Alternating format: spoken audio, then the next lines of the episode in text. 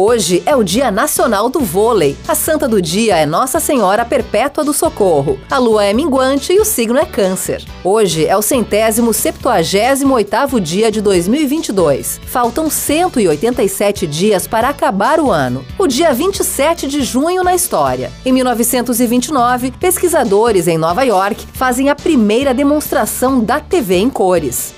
Em 1954, entra em funcionamento a primeira central nuclear do mundo, próximo a Moscou.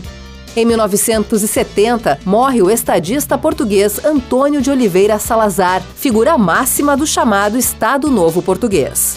Em 1982, um vendaval atinge o Paraná, matando 43 pessoas, deixando 500 feridos e 3 mil desabrigados.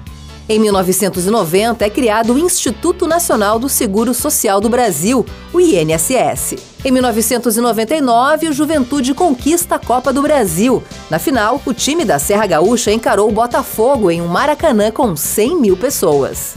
Em 2008, Bill Gates se afastou da Microsoft para se dedicar à filantropia.